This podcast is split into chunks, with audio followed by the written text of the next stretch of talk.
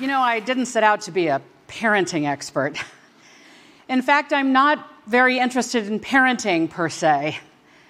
It's just that there's a certain style of parenting these days that is kind of messing up kids, impeding their chances to develop into their selves. There's a certain style of parenting these days that's getting in the way. I guess what I'm saying is we spend a lot of time being very concerned about parents who aren't involved enough in the lives of their kids and their education or their upbringing, and rightly so. But at the other end of the spectrum, there's a lot of harm going on there as well, where parents feel a kid can't be successful unless the parent is protecting and preventing at every turn and hovering over every happening and micromanaging every moment and steering their kid towards some small subset of colleges and careers. When we raise kids this way, and I'll say we, because Lord knows in raising my two teenagers, I've had these tendencies myself. Our kids end up leading a kind of checklisted childhood.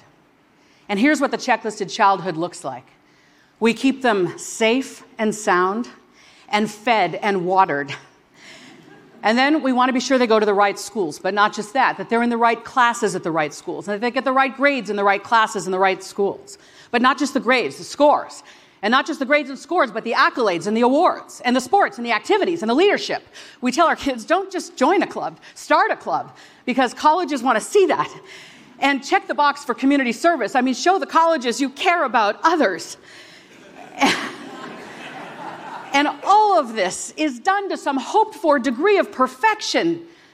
We expect our kids to perform at a level of perfection we were never asked to perform at ourselves. And so, because so much is required, we think, well, then, of course, we parents have to argue with every teacher and principal and coach and referee and act like our kids' concierge and personal handler and secretary and then with our kids, our precious kids, we spend so much time nudging, cajoling, hinting, helping, haggling, nagging, as the case may be, to be sure they're not screwing up, not closing doors, not ruining their future, some hoped for admission to a tiny handful of colleges that deny almost every applicant.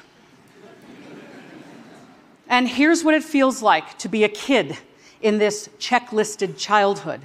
First of all, there's no time for free play. There's no room in the afternoons because everything has to be enriching, we think.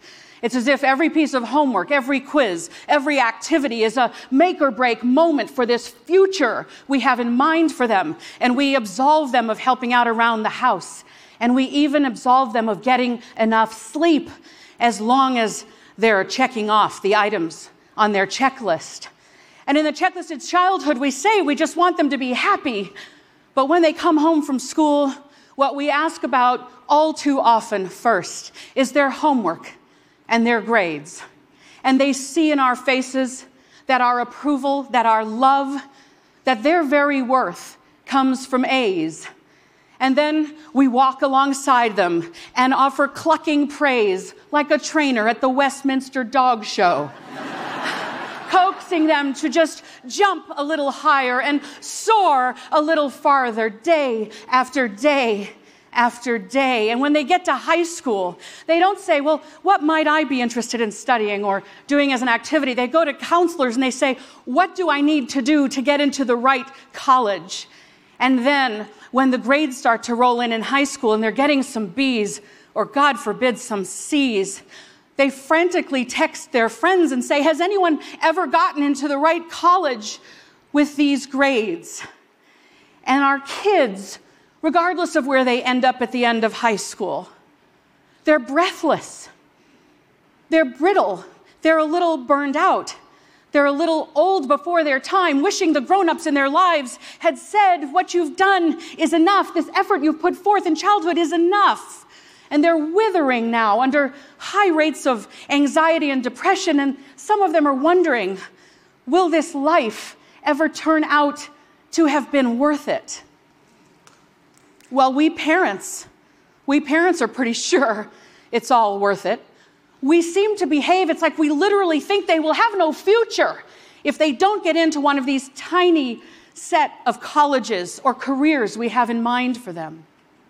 Or maybe, maybe we're just afraid they won't have a future we can brag about to our friends and with stickers on the backs of our cars. Yeah.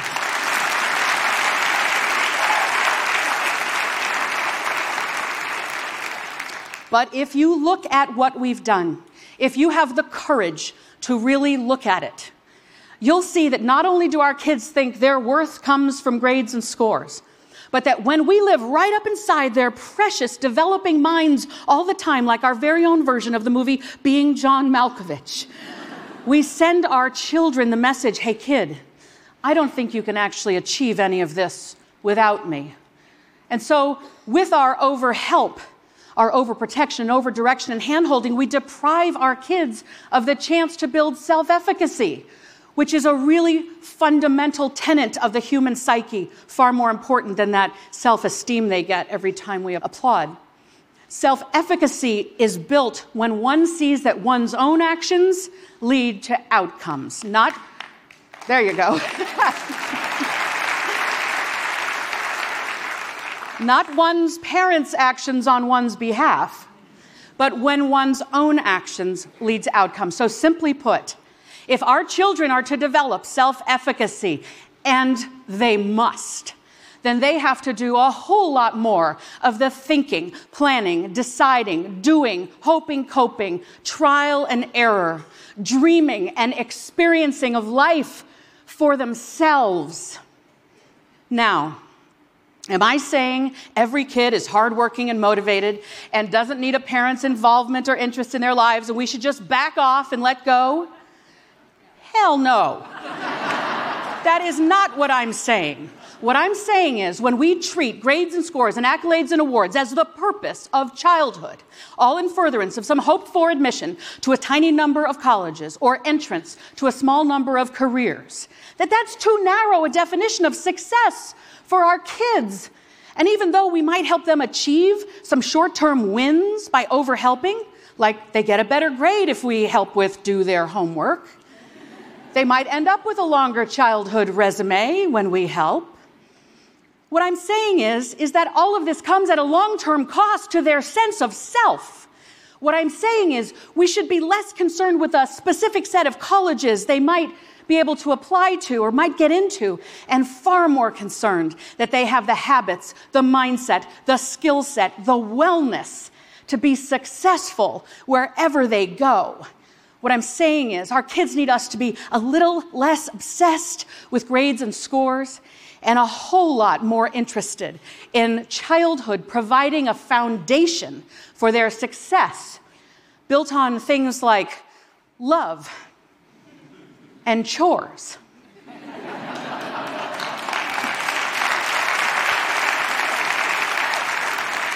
Did I just say chores? Did I just say chores? I really did.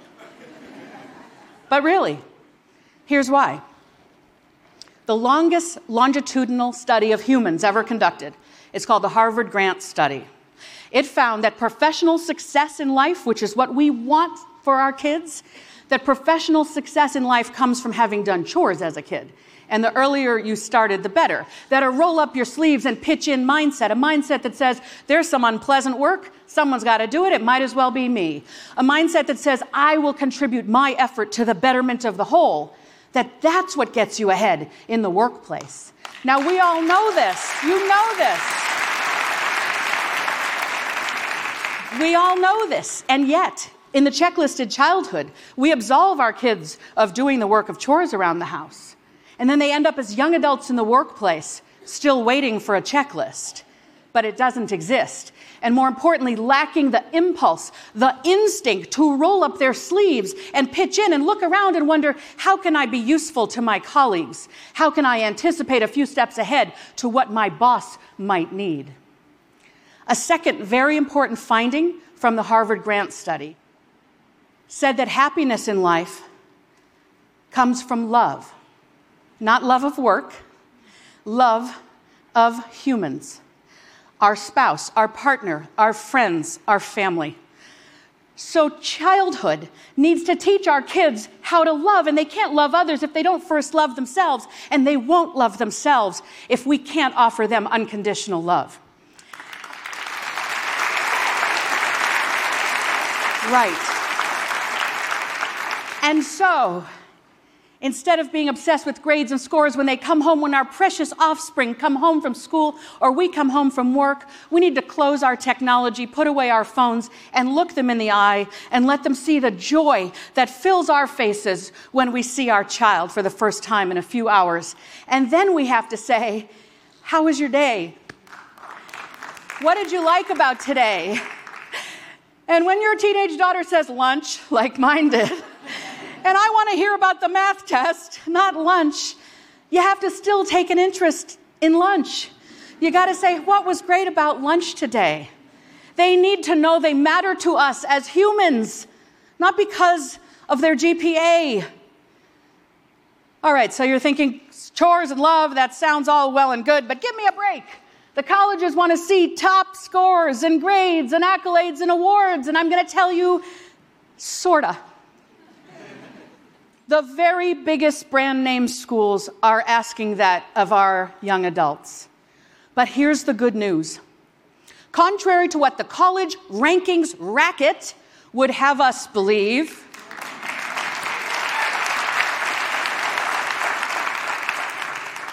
You don't have to go to one of the biggest brand name schools to be happy and successful in life. Happy and successful people went to a state school, went to a small college no one has heard of, went to community college, went to a college over here and flunked out.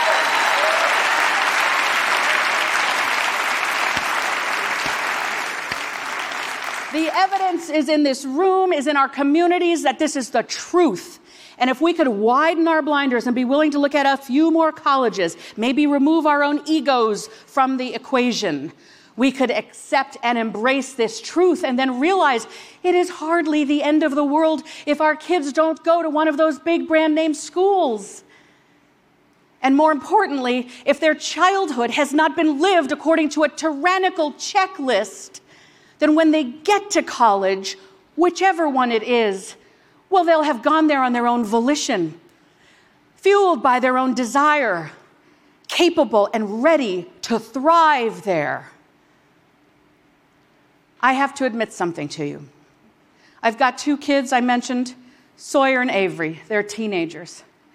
And once upon a time, I think I was treating my Sawyer and Avery like little bonsai trees. that I was going to carefully clip and prune and shape into some perfect form of a human that might just be perfect enough to warrant them admission to one of the most highly selective colleges. But I've come to realize after working with thousands of other people's kids and raising two kids of my own, my kids aren't bonsai trees, they're wildflowers of an unknown genus and species. and it's my job to provide a nourishing environment, to strengthen them through chores, and to love them so they can love others and receive love. And the college, the major, the career, that's up to them. My job is not to make them become what I would have them become but to support them in becoming their glorious selves. Thank you. Thank you. Thank you.